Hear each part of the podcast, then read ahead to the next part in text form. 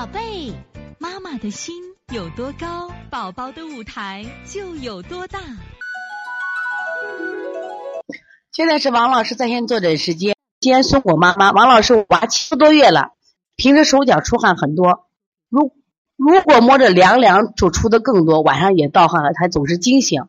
你看你的孩子等于是既有自汗又有什么呀？盗汗，不出汗很多呀。那现在这个情况啊，那你的孩子，你平常你觉得孩子这个孩子怕热还是怕冷呢？这个孩子你感觉脸色是因为小孩可以看来嘛，脸色是黄的、白的，还是脸色偏红的？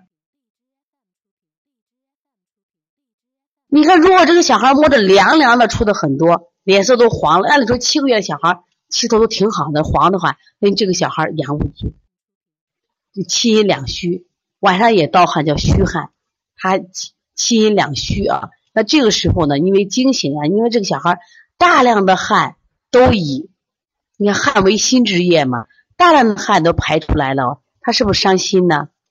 是不是？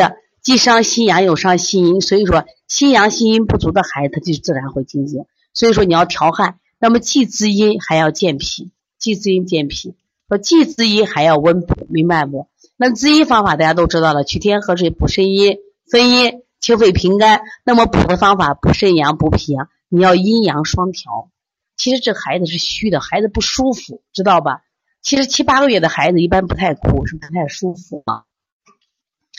所以从现在开始学习小儿推拿，从现在开始学习正确的育儿理念，一点都不晚。